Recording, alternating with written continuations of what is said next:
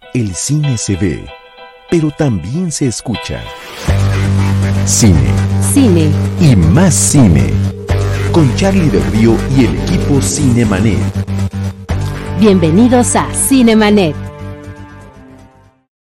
Yo soy Charlie del Río, qué gusto que nos estén acompañando. Les doy la más cordial bienvenida a nombre de nuestro productor Jaime Rosales y de todo el equipo Cinemanet. En esta ocasión me toca charlar con mi querida Rosalina Piñera. Querida Rosalina, ¿cómo has estado? Feliz, encantada de que nos acompañen. Eh, saludamos a todos los que se suman justamente a esta transmisión. Y bueno, tenemos eh, hoy mm, bueno, varios comentarios alrededor de unas películas a las que les he encontrado un tema, este, eh, bueno, tres, tres temas en, común, mi querido Charlie, que son este, las necesidades afectivas, el amor y el placer físico. Ya verán a, qué, a cuáles películas nos referimos. Eh, en un descuido vamos a meter una cuarta que no te la imaginas. Pero mientras le voy a platicar a nuestros amigos que nos escuchan, cinéfilos y cinéfilas, que el día de hoy la diversidad de la cartelera nos permite poder platicar de películas como Buena Suerte Leo Grande, Liga de Supermascotas, La Gran Libertad, El Hombre Perfecto y Crímenes del Futuro, que la teníamos pendiente por ahí, la dejamos al final porque es la que menos, menos, eh, más tiempo ha transcurrido desde su estreno. Enrique Figueroa Noya nos está nos está saludando, dice que muere por ver eh, las super mascotas. Ya te la, ya comentaremos algo en este momento. Enrique, muchos saludos y que todo siga bien por allá contigo y tu familia. Eh, Rosalina, pues vamos a arrancar con esta película Buena Suerte, Leo Grande, una cinta cuyo título original es Good Luck to You, Leo Grande, una eh, película dirigida por Sofía Hyde, protagonizada por Emma Thompson y Daryl McCormack. El, el, el, tema, yo sí quiero subrayar a Emma Thompson porque pues tenemos muchísimas décadas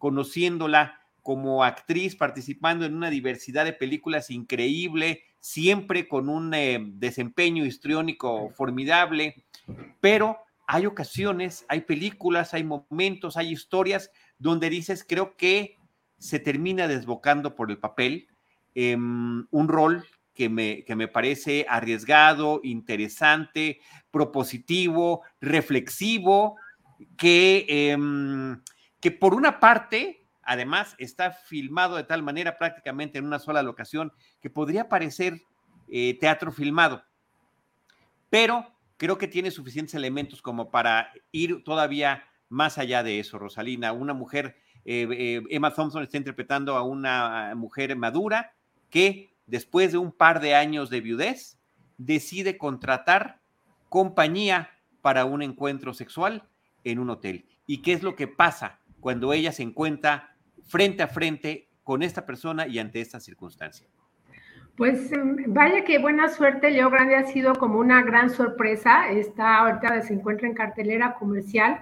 Y como dices, creo que hemos tenido oportunidad de ver madurar a, a esta actriz, a Emma Thompson, y también es, es, un papel sumamente arriesgado, pero creo que me, me, parece como muy válido, sobre todo por los temas que plantea, ¿no? Como bien comentas, este Nancy es una viuda que tiene, ha rebasado los 50 años, tiene 55 años, pero ella está todavía ávida de disfrutar del placer eh, que da, digamos, el sexo, el, el placer físico, porque eh, como lo, va a declarar este, a lo largo de la película, no lo ha conocido, ¿no? Ella no ha experimentado nunca un orgasmo, eh, sus relaciones eh, matrimoniales eran como, digamos, poco menos por decir, poco convencionales, poco afectivas en, ese sentido y ella siente que hay alguna parte de su vida que se, ha, que se ha perdido.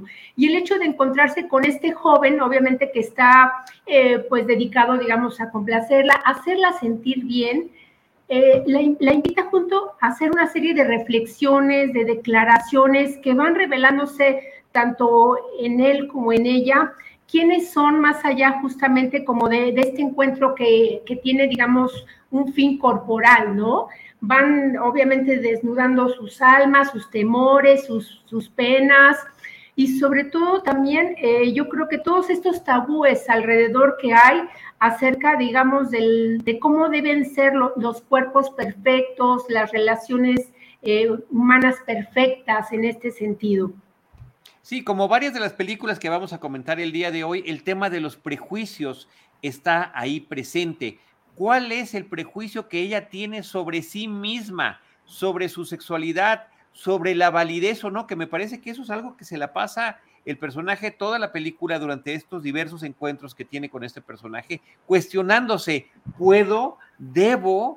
Eh, yo me dedico, eh, me he dedicado mi trayectoria a ser profesora, ni más ni menos que de religión, y ahora estoy en esto. Em, ella tiene que enfrentarse a, sus propios, no los prejuicios de los demás, a los de ella, sobre sí misma, lo cual me parece muy fuerte. Y el personaje de McCormack, a quien hemos visto en algunos episodios de Peaky Blinders, por ejemplo, él es un actor irlandés, él me parece que está encantador en el rol, porque no nada más es, eh, es este sexo servidor que se presenta a su puerta para eh, realizar esta situación. No, él, él platica, la hace sentirse cómoda, va a encontrar casi, casi la labor de un terapista eh, o de un eh, psicólogo en las charlas que tiene con ella. Me pareció increíble su personaje y aparte que eso, digamos que eh, si, si eh, habláramos o retomáramos un poco este concepto como de una, de una terapia, ¿no? De, este, de, una declaración o una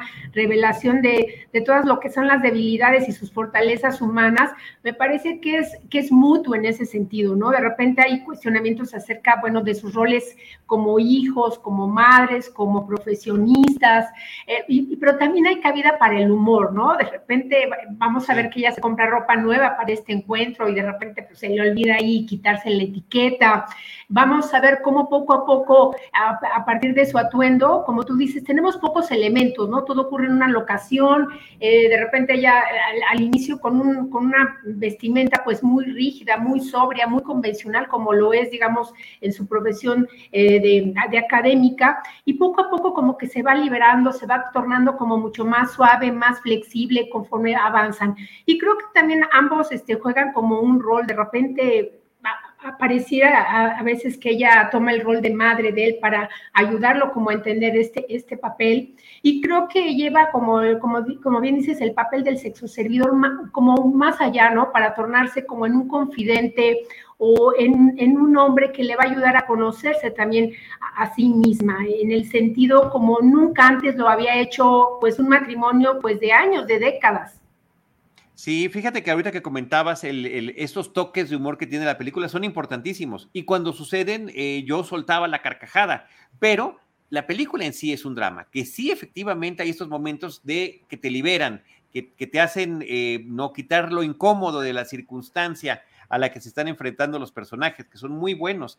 Y ahorita que lo estabas mencionando, fíjate que me acordé de una película que sí es completamente comedia y que a pesar de ser una comedia ligera de finales de la década de los 80, sí tocaba algunos de estos puntos. Se llama Loverboy, en México le pusieron Amante a domicilio, protagonizada por un en, en aquel entonces extraordinariamente joven Patrick Dempsey. Y Patrick Dempsey accidentalmente se convierte en este sexo servidor que a través del servicio de entrega de pizzas terminaba cumpliendo las necesidades eh, afectivas y a veces físicas o a veces ambas de un grupo de mujeres mayores, eh, de mujeres maduras. Y a veces era estar con ellas, acompañarlas, leer un libro, leerles una comedia romántica, tener relaciones, acompañarlas a ver la tele. En fin, era una serie de, de situaciones que uno no necesita. Y el propio personaje de esta película, de Buena Suerte Leo Grande, lo dice. También así, así describe su trabajo con las mujeres maduras. A veces es esto y a veces es otra cosa. Depende de cada persona. Vamos a encontrar qué es lo que tú necesitas. Y algo que también me gusta mucho es el hecho de que, em, digo, a lo largo de, durante décadas vimos, por ejemplo, en el cine, sobre todo en el cine de Hollywood, que se formaban parejas románticas em, en donde los protagonistas tenían unas fuertes diferencias de edad, ¿no? Pero casi siempre, bueno, eran hombres muy mayores con mujeres muy jóvenes. Y en esta película vamos a ver exactamente lo contrario, ¿no? El hecho de que Emma Thompson rebase los 55 años eh, y que ella exprese su deseo, obviamente, de estar con un hombre más joven, porque obviamente está esa aceptación de que de todos estos años o todas estas décadas y todas estas experiencias que se perdió justamente cuando, eh, bueno, siguió los convencionalismos, ¿no? Que le planteaba la sociedad. Y, que yo también creo que aplaudo que Emma Thompson se, se aventure también a esto. Creo que es la hemos visto interpretar villanas, este, personajes como muy, muy sometidos. Creo que, bueno, su filmografía es, es bastante rica, desde una, la nana mágica, esta mujer afeada, hasta una unas, unas mujeres como en, crecimiento justamente emocional en películas como Sensatez y Sentimientos. Entonces, me parece que también ella sale un poco de esta zona de confort para aventurarse justamente a papeles que de repente pues escasean para las actrices de su edad. Sí, bueno, Emma Thompson tiene actualmente en este 2022 ya cumplidos 63 años de edad y, insisto, como bien lo estás comentando, una trayectoria muy larga y se entrega en cuerpo y alma este papel. Y lo digo literalmente. Y me parece que esa es una de las partes que resultan muy interesantes, muy gratificantes y que le dan muchísima seriedad a la cinta. Sí, estoy de acuerdo. Es que muy recomendable para que la, anoten en la lista si no han tenido oportunidad de ver. Buena suerte, Leo Grande de El Reino Unido.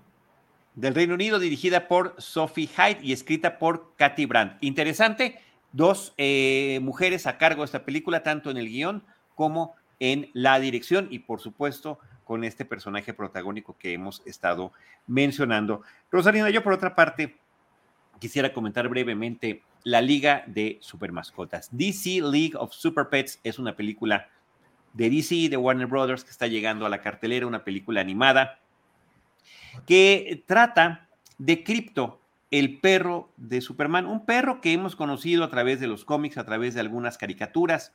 Eh, eh, sabemos que también viene de Krypton, que también tiene poderes similares a los de Superman, que es su fiel compañero, pero que no está necesariamente en el clásico canon eh, del personaje. Sin embargo, aquí me gusta mucho la manera en que lo integran toda la película está vista desde la perspectiva de cripto. Eso me parece que es un acierto muy interesante. Y eh, tal y como ha hecho Warner Brothers y DC Comics a lo largo de muchas series televisivas y de películas posteriores al Superman de finales de los años 70, protagonizado por Christopher Reeve, siguen respetando parte de esa mitología, tanto en temas como eh, en la forma de la nave espacial en la que Kal-El, el pequeño Kal-El, escapa de Krypton, como esta eh, fortaleza de la soledad de cristales, eh, como la música icónica de John Williams.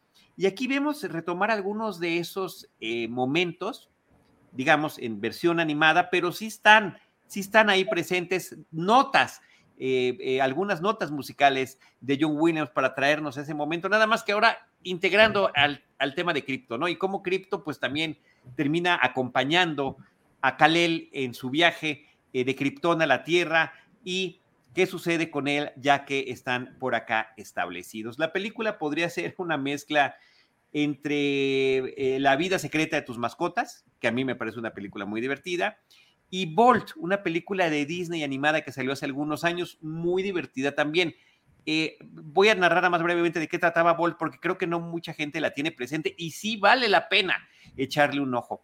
Bolt trata sobre un perro protagonista de películas eh, de acción.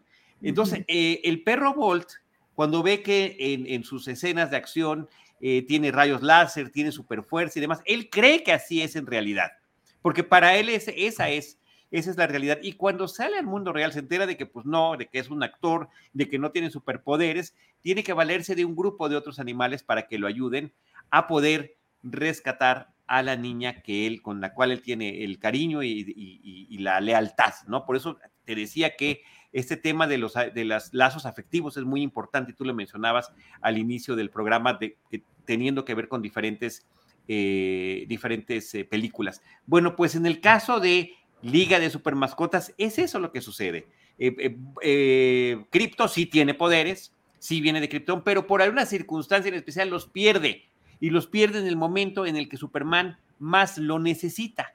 Y entonces debe de valerse de otro grupo de mascotas para poder eh, tratar de salvar la situación.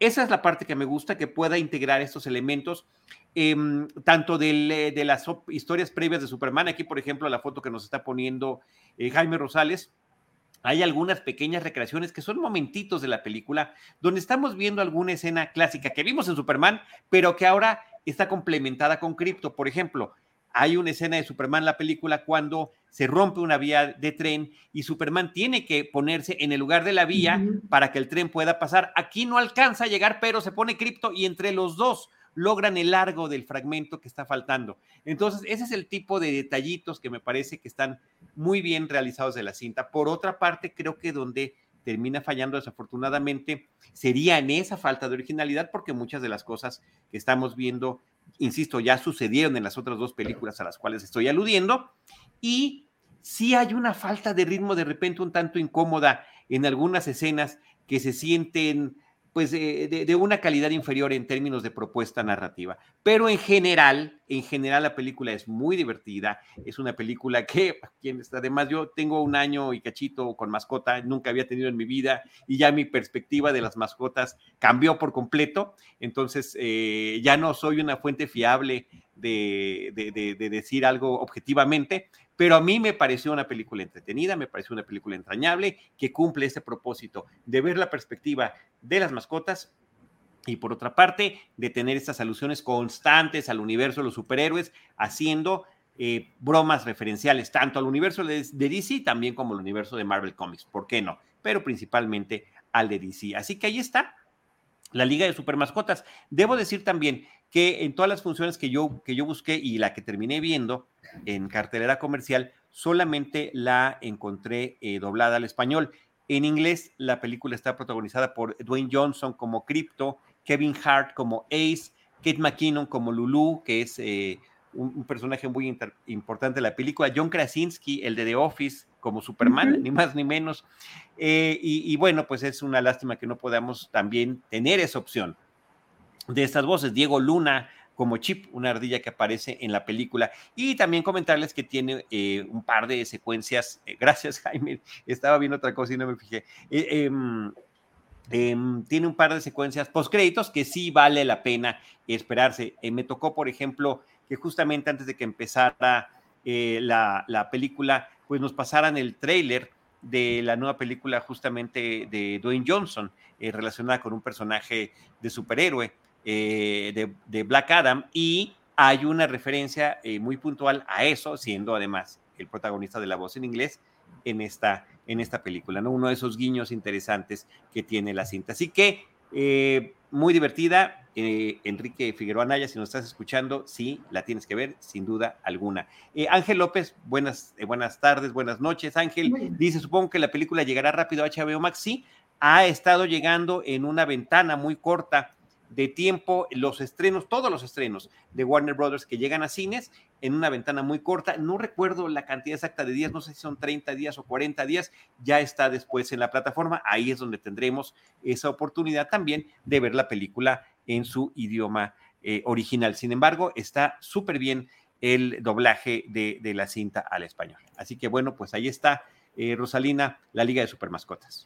Y creo que ahora que lo que lo mencionas, bueno, por un lado yo creo que vean los papás que lleven a, que acompañan a, sus pequeños a ver esta película, bueno, estas referencias, como dices, al, héroe, a, Superman y a todas estas escenas clásicas, pues yo creo que, que, que las van a agradecer. A mí me hizo acordarme ahorita que, decide, que hablabas acerca de estas mascotas con superpoderes, recordarás a Supercan, pues yo creo un superhéroe de, de nuestras caricaturas de antaño, hace mucho Sí, y algo que también yo creo que hay que resaltar de esta película es que se estrenó justo eh, como en el marco del 27 de julio, que fue el Día Internacional del Perro Callejero, ¿no? Entonces, como que mm. nos permite justamente pues un acercamiento eh, más a, los peludos preciosos que nos acompañan. Sí, sin duda, y mira qué bonita referencia la de Supercan, ¿no? Supercan era una caricatura entrañable, The Underdog era el título en inglés, eh, y era el ilustre ilustrador, el, no, el, humilde ilustrador de calzado, que cuando alguien pedía auxilio, que normalmente era eh, Penélope, ¿verdad? Se llamaba la, chica la que salvaba. Sí. Este, eh, él, él, se convertía en este supercan. Y también estaba Super Ratón por allí en esas caricaturas. Entonces, sí, me acordé incluso, de la canción ¿A dónde, a dónde, a dónde estará mi héroe adorado? Mi héroe adorado, mi gran supercan, por supuesto. Supercan, perdón. Oye, lo tenía inconsciente. Es que con esas caricaturas crecimos. Oh. Así es, así es. Delatándonos también en, temas de nuestra, eh, eh, nuestras décadas de cinefilia. Por la Dulce Poli, muchísimas gracias. A, ya, estaba yo, ya le estaba yo cambiando el nombre. Era la Dulce Poli a quien siempre rescataba. También Fernando Martínez González nos lo está diciendo. Muchas gracias por esa precisión. Eh, ya estamos en el club del Alzheimer, entonces, bueno, qué amabilidad que entre todos nos podamos ayudar a hacer esos recuerdos. Sí, ahí está. Y sobre el tema de los perros callejeros también es importante porque es parte también de la historia. El tema del rescate animal, el tema de la adopción. Hay, hay unas ironías muy interesantes que por ahí platican que sí nos dan risa, pero que sí son ciertas y que también sucede con los seres humanos. Hay preferencias eh, muy específicas cuando eh, llegan los temas de adopción y hay desde bebés hasta, hasta animalitos que no son elegidos por, por circunstancias eh, de edad, de sexo, de, de, muchas cosas, ¿no? Entonces, bueno, también también ahí están esas, esas referencias en la película y me parece, me parece que están bien. Y, otra conexión ya para finalizar, pues también sería con las películas de Toy Story. Lo que hicieron La vida secreta de tus mascotas es justamente así como Toy Story es el vistazo a los juguetes cuando no los están viendo los humanos, la vida secreta de los mascotas es eso y la liga de super mascotas pues también por ahí va, con algunas estrenas, con algunas escenas, perdón, que sí definitivamente nos remiten a algunas eh, de las películas de Toy Story, ¿no? El, el, juguete olvidado también podría ser como la mascota olvidada. ¿Qué pasó con esa mascota y por qué perdió a esa familia que le, que le regalaba su cariño? ¿Y qué pasa cuando ese lazo afectivo desaparece? Creo que eh, eh, hay muchas vertientes por las que se puede disfrutar la, la Liga de Supermascotas, así que ahí queda esta recomendación para todos ustedes. Eh, sí, un punto más, un punto más que yo creo que también hay que, ah, bueno, que eso hay que agradecer como al cine de superhéroes, es el hecho de que, y que lo acabas de mencionar con esta película, es ahora de que el público se espera a que terminen los créditos, ¿no? Antes concluía y la gente se, se despedía, de, se despedía de la sala, y ahora el hecho de que vengan todas estas escenas, estos, eh, estas, em, agregados a veces, o estos avances incluso de, de nuevas películas, bueno, pues obliga a que podamos ver y agradecer a todos los artistas que han participado, a todo el talento que ha participado en las producciones. Sí, definitivamente. Los directores, por cierto, de eh, Liga de Supermascotas son Jared Stern y Sam Levine, ambos con trayectorias amplias en películas animadas. Entre otras cosas, eh, Jared Stern es eh, guionista de la película Lego de Batman eh, y, y, el otro director, Sam Levine, pues ha participado en películas de Disney y de otras casas productoras a lo largo de su trayectoria. Y bueno, aquí están co-dirigiendo esta película que en inglés se llama DC League of Super Pets, que está en cartelera en muchísimas salas. Rosalina, cambiamos de tono, cambiamos de clasificación, nos vamos con una película que tú nos recomendaste mucho y que a mí me pareció increíblemente poderosa, una película alemana que se llama La Gran Libertad.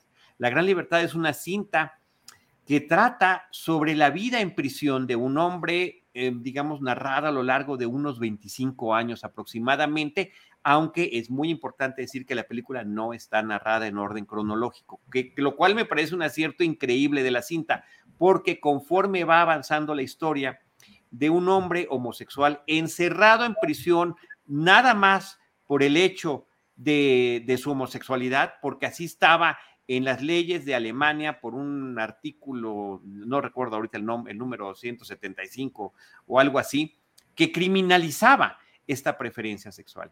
Y a la hora de que vamos descubriendo desde dónde viene la tragedia de este individuo por su condición que antecede a este encierro de 25 años en una prisión. Sí, exactamente. Bueno, esta película eh, ganó el premio del jurado en el Festival de Cannes. Eh, dirige el austríaco Sebastian Meise con un guion que coescribió él en colaboración con Thomas Reider. Y como dices, bueno, nos habla acerca de este personaje en tres tiempos, en tres épocas diferentes, ¿no? Una que se sitúa en 1945, justamente en la Alemania de la posguerra, eh, con su llegada justamente a prisión a, causa, como, como tú dices, bueno, pues de, sus preferencias este, sexuales, ¿no? y, y, bueno, obviamente está el tema pronto lo veremos ahí, de, los campos de concentración em, y de cómo este personaje Hans se va a relacionar em, con Víctor, ¿no? Eh, un, asesino que está ahí, eh, pues, em, castigado por una, por una pena este, pues, de, muchos años y que está esperando pues el ansiado momento de la libertad. Como tú, como tú bien comentas, creo que el gran acierto de esta película es que no sigue un orden cronológico, lo que obliga justamente a los espectadores ir estableciendo, eh, de, tratando de identificar de cuál época estamos hablando a partir de la manera en que se están relacionando estos personajes, ¿no? Porque de repente los vamos a ver que están en una relación pues ya entrañable y de repente todas estas diferencias, todos estos procesos de conocimiento del otro, ¿no? Em, obviamente, pues el tema de la libertad, ¿no? De las libertades, sobre todo de, más allá como de, la libertad fuera, digamos, de una prisión, todas estas libertades que son coartadas de manera sistemática, ¿no? Las libertades de amar, las libertades de ser, la libertad de que tú tengas este, tu identidad, tu personalidad, tus preferencias, tu orientación, en fin, eh, tus búsquedas, ¿no? Este, y tu satisfacción, digamos, de todas estas necesidades afectivas. Y entre estos dos personajes que, digamos, digamos, hemos visto muchos dramas carcelarios, pero me parece que esta película se aleja un poco como de los lugares comunes para establecernos justamente una relación que se va convirtiendo en un, en un, en un amor, eh, pero un amor hacia el otro ser, hacia el otro ser humano, en un entendimiento y en una, también me parece que en un, un relato sobre la supervivencia en todos sentidos, ¿no? De sobrevivir no solo al, paso del tiempo, al paso de los años en un entorno pues de, miseria, de violencia, de, golpes, de crueldad en, todos sentidos, a sobrevivir también como dentro de esas libertades coartadas, ¿no? Que, he explicado. Sí, sí, sin duda alguna, Rosalina. Em, la gran libertad, el título alude a efectivamente a todo tipo de libertades personales, porque inclusive en un estado de encierro como el de una prisión, tienes otro tipo de libertades que sigues ejerciendo, ¿no? Y que el personaje protagónico así lo hace, que me parece que eso es algo muy interesante. Voy a hacer nada más una precisión. Decía yo que la película más o menos nos ubica en 25 años de historia, pero no todo ese tiempo el personaje está en prisión. Resulta que él entra y sale constantemente, porque cuando es descubierto por la autoridad en algún acto donde está ejerciendo su preferencia sexual, es cuando eh, lo reingresan a la cárcel. Y a lo largo de la historia nos enteramos que él había estado, es sobreviviente de un campo de concentración, justamente por esa misma preferencia. Y es decir, y pasó del campo de concentración a la prisión aunque la, aunque la Segunda Guerra Mundial hubiera terminado, aunque los aliados estadounidenses estuvieran allí interviniendo, ahí se ve también la presencia en el sistema penitenciario alemán eh, de la posguerra, la presencia de la eh, milicia estadounidense presente.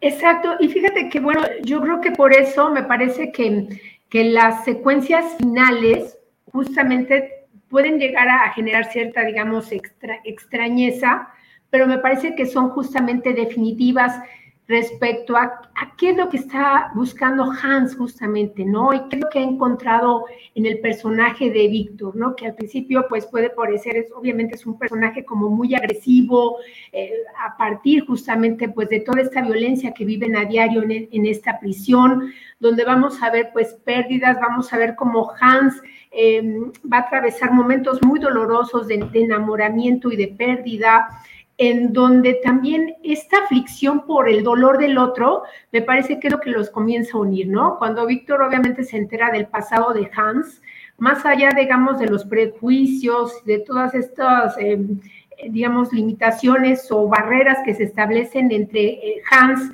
respecto a los otros eh, presos, a raíz justamente de, su preferencia este, sexual, pues creo que se establece una comprensión del dolor y del sufrimiento del otro, que me parece que, hace mucho más este, entrañable esta película, ¿no? Esta de la gran libertad. Y bueno, em, justamente el título, en la parte final de, la película, bueno, tiene una referencia pues a, un lugar específico en donde se puede dar como rienda suelta a, la pasión, pero ahí vamos a ver que justamente yo creo que eso queda en, un terreno secundario porque Hans ha encontrado todo lo que él estaba buscando, digamos, en, cuestión de, relaciones afectivas y de una relación humana que va más allá justamente pues de todo lo corporal en el personaje de Víctor. La verdad es que es una película muy dura en, ciertos sentidos, pero también como muy entrañable en otro y con un gran significado respecto a todo este término de lo, bueno, todo lo que significa la libertad.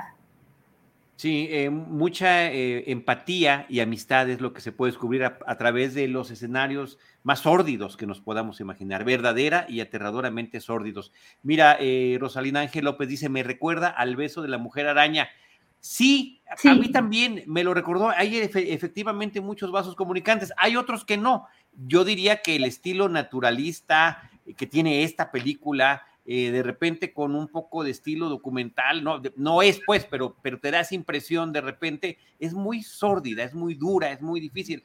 El beso de la mujer araña, eh, digamos que también habla de lo, terrible que significa estos encierros, pero eh, tenía en ciertos momentos idealizados y demás, pero ciertamente, Ángel, estoy de acuerdo contigo, de hecho lo iba yo a mencionar, que sí está este elemento de la relación entre ambos personajes, que tienen distintos antecedentes, que existe prejuicio del uno en contra del otro y que efectivamente a través de la convivencia van a encontrar estos, eh, eh, esta empatía justamente que hemos estado eh, definiendo. El beso de la mujer araña es una película del, de 1985 de Héctor Babenco con William Hurt y Raúl Julia en los papeles principales.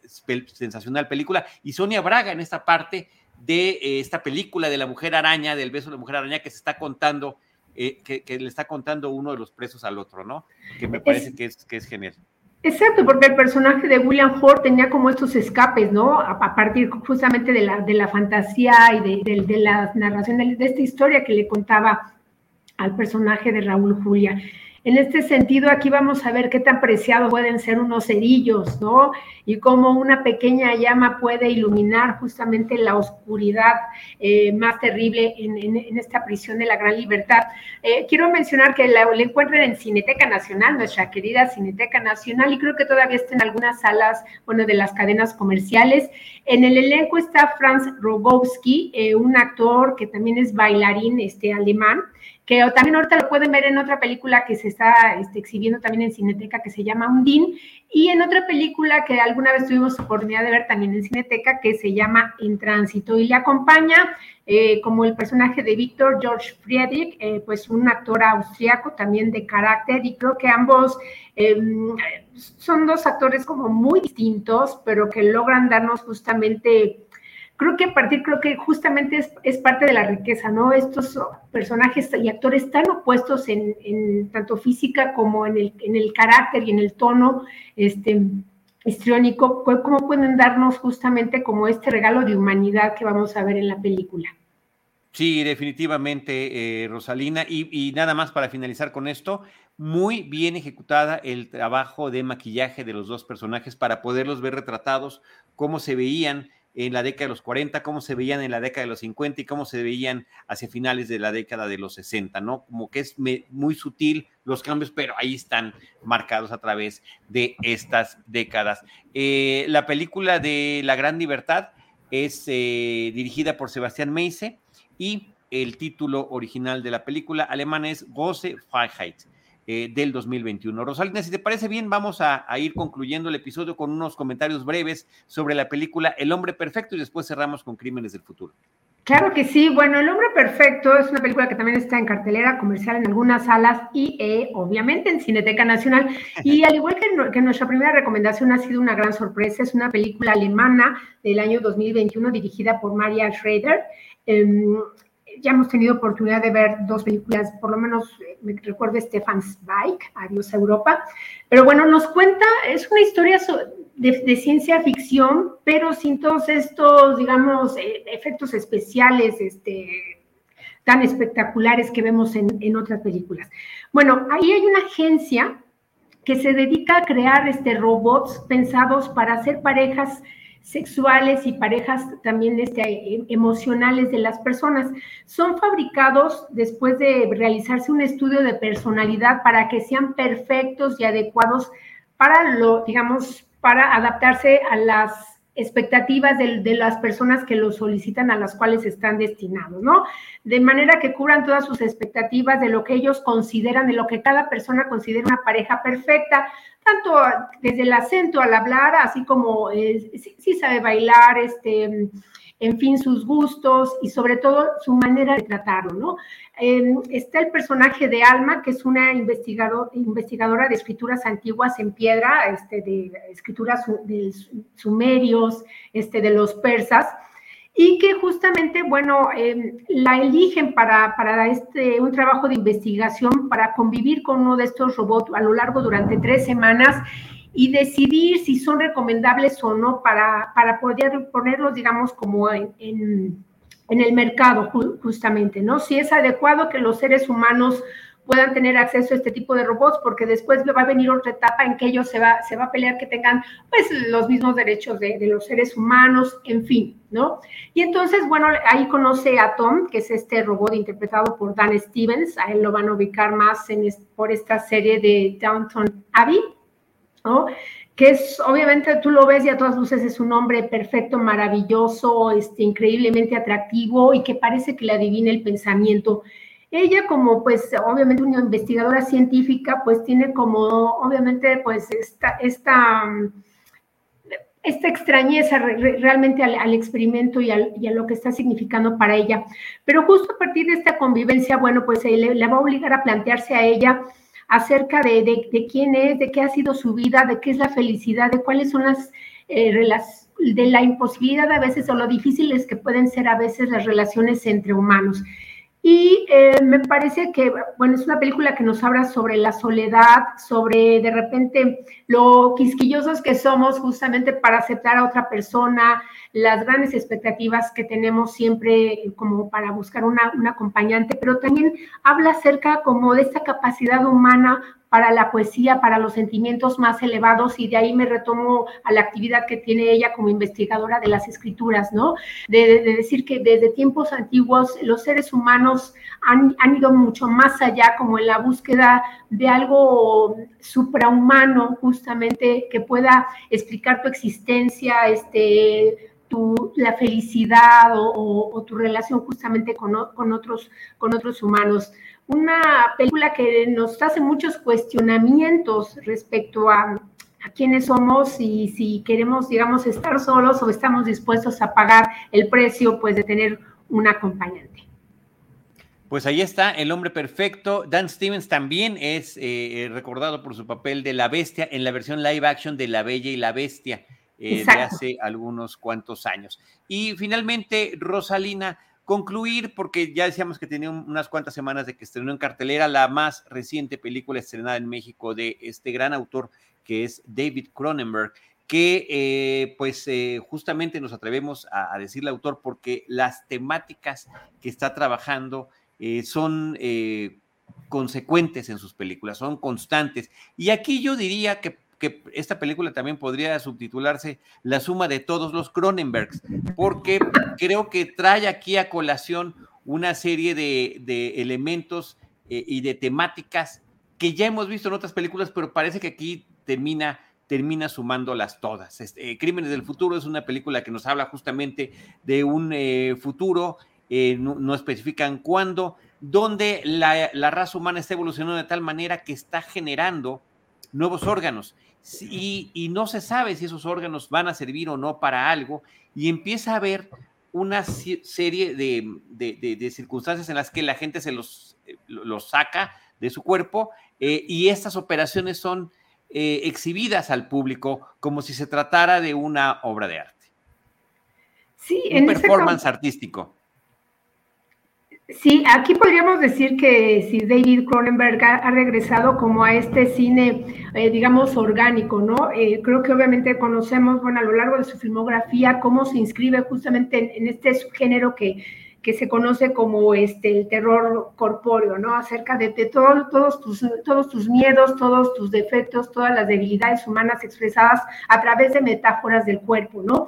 A lo largo de, obviamente, de, su cinematografía hemos visto películas que nos hablan a partir de la degradación del, del cuerpo humano, pues de la degradación moral, justamente de, cómo, está, cómo hay una descomposición social, cómo hay de repente como estas tendencias a la, violencia, este, al horror, al odio, todas las debilidades, todos los defectos humanos. Y en este caso me parece que también tiene sus apuntes respecto em, a cómo hemos tratado el mundo, ¿no? Respecto pues al clima, eh, respecto también a la evolución, ¿no? Finalmente no somos como tan dueños del cuerpo como pensábamos, porque la evolución está haciendo su parte y como bien dices, todo lo, todas las acciones que está teniendo el ser humano están teniendo en, esta película, obviamente, de, derivaciones. De repente, lo vamos a ver con estas máquinas en las que tiene que tener una serie de movimientos para que el intestino eh, eh, recuerde cómo, cómo se, se, trataba de asimilar los alimentos, ¿no? Em, después vamos a ver que ahí hay un, un órgano que sirve para que eh, los seres humanos puedan, puedan ingerir plástico, lo cual obviamente pues es una crítica, por supuesto, pues directa al entorno plástico en el que vivimos, a toda esta comida procesada, pero la película va también mucho más allá, ¿no? Y, a lo que me refiero en esta... en esta, digamos, deformación, en esta tendencia, digamos, como al mal de los seres humanos que tiene que ver con la secuencia inicial. No es una película agradable, tú me decías que, que no te había agradado y yo creo que que justamente pues Cronenberg es, eh, por eso es yo creo que un autor con letras este, mayúsculas, porque es un actor que no se, no se eh, ciña a, los convencionalismos, él tiene una idea como muy fija que aparte el guion me parece sumamente original, ¿no? plantearnos siempre como el cuerpo del ser humano, el, el ser humano más allá de los límites del cuerpo, más allá de los límites de los prejuicios y más allá de los límites de lo que se considera justamente convencional en todos sentidos, ¿no? Desde, pues hemos visto desde películas como este, Rabia, este, La Mosca, ¿no? Eh, el Telépatas, Mentes Destructoras, Existence, Crash, sobre todo, o La Zona Muerta, ¿no? Que habla acerca de estos personajes que están como en estas búsquedas constantes de algo que va más allá como de las fronteras de lo humano o de lo que conocemos como humano. Sí, sin duda alguna, Rosalina. Yo, lo que decía, y, no estoy ajeno al cine de David Cronenberg, pero no eh, terminó de eh, complacerme del todo esta película, justamente porque decía, ah, mira, este tema de la degradación del cuerpo es el de la mosca, este tema de la atracción en, en situación, en la atracción sexual en situaciones extremas, pues es de Crash, este tema de el, el, eh, algún eh, dispositivo eh, artificial semiorgánico que interactúa con el cuerpo es como de existen, sí me explico, como que termina siendo una, una serie de autorreferencias que está haciendo el propio Cronenberg, cuando cada una de esas películas había expresado su propia identidad. Entonces, bueno, aquí digamos que esa parte me chocó un poco, pero a los más fieles y eh, queridos seguidores de David Cronenberg, bueno, han estado fascinados con esta nueva entrega que nos hace el maestro, sin duda alguna. Ahorita mencionabas La Zona Muerta, es una de mis películas favoritas de Cronenberg, también lo es eh, la Mosca, eh, eh, Scanners, esta de Telépatas Asesinos, creo que así se llamaba, bueno, me, daba algunas pesadillas impresionantes y Existence, una película que también hablaba en un tono completamente distinto de la realidad virtual al que habíamos en películas como Matrix o El Piso 13, por ejemplo. Son propuestas muy interesantes. No sé qué tanto tenga yo todavía que digerir esta última película de Crímenes del Futuro para poder platicar sobre ella posteriormente. No, y fíjate que bueno que lo, que mencionabas, bueno, es que las películas de, de, Cronenberg, como bien dices, pues son películas que a veces son incómodas. Yo todavía recuerdo cuando fui a ver eh, Crash, pues que la gente se salía. No, yo tú nada más las, las, podías ir contando porque su cine pues no es muy, de repente no es muy agradable, es un cine que puede ser perturbador, que tiene muchas metáforas y que puede ser, ser incluso muy sombrío, ¿no? Eh, muy... Em, tal vez muy agresivo, incluso visualmente, como vamos a ver aquí justamente en, algunas escenas, ¿no? Estas nuevas, estos nuevos saltos, digamos, del cuerpo, estos placeres que los seres humanos empiezan a encontrar justamente en tener estas cirugías a partir de estos espectáculos que has mencionado y que nos hablan acerca, bueno, pues de, digamos, de las perversiones también en búsqueda del placer, ¿no? Que, lo vamos a ver a, lo largo de la película. Obviamente, bueno, está nuevamente Vigo Mortensen, ¿no? Que se ha convertido como en este su actor predilecto para muchas de sus películas. Em, eh, también, bueno, vamos a ver este... ay, me está, Lía, Sedux, Lía Sedux, la actriz eh, francesa, y a Kristen Stewart exacto, es que también fíjate que bueno, a partir de, todas las películas es que estaba pensando, de repente me vino a la, mente eh, un método peligroso, me parece que le, la, mencionaron, eh, le pusieron aquí, la, aquí, sobre esta relación que había entre Carl Jung y, este Sigmund Freud, ¿no? que era interpretado también por Viggo Mortensen, y, pues sí establecer como el amplio, el amplio eh, espectro que tiene justamente David Cronenberg, pues para insertar todo, todo, todos estos, digamos, análisis o perspectivas acerca de la naturaleza humana. Charlie. Pues ahí está, gracias Rosalina, Crímenes del Futuro, que todavía, todavía continúa en algunas salas. Nos empezamos a despedir. Eh, un último comentario de Ángel López dice, Charlie Maratoniere Terminalist, por tu culpa, muy buena sigo soñando con la secuencia de las tripas. Ángel, creo que me estás confundiendo, porque yo no he visto The Terminal List. Ya estás escuchando otro podcast por ahí y esta relación afectiva que tenemos puede verse eh, trastocada después de este comentario. No, muchísimos saludos, Ángel. Yo no la he visto todavía este, y creo que no la hemos comentado en, ni, aquí en Cinemanet ni en Cine Premier. Eh, pero bueno, ya me dirás después de dónde de dónde sacaste la recomendación. Muchos saludos a todos. Ángel López, Beatriz Rivera, que nos estuvieron acompañando, nuestro querido Enrique Figueroa Naya, Nancy Caracoles, eh, también estuvo por acá, Fernando Martínez González, y me parece que ya. Listo, pues con eso terminamos los, eh, las películas comentadas en este episodio. Buena suerte, Leo Grande, Liga de Supermascotas, La Gran Libertad, El Hombre Perfecto y Crímenes del Futuro. Querida Rosalida Piñera, muchísimas gracias. Gracias a ustedes, gracias a ti, Charlie, gracias, Jaime, Rosario, nuestro querido productor.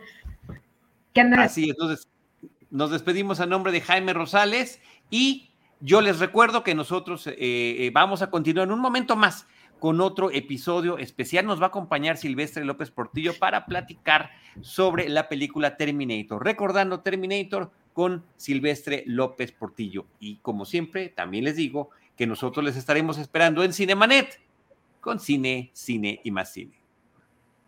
Esto fue Cinemanet.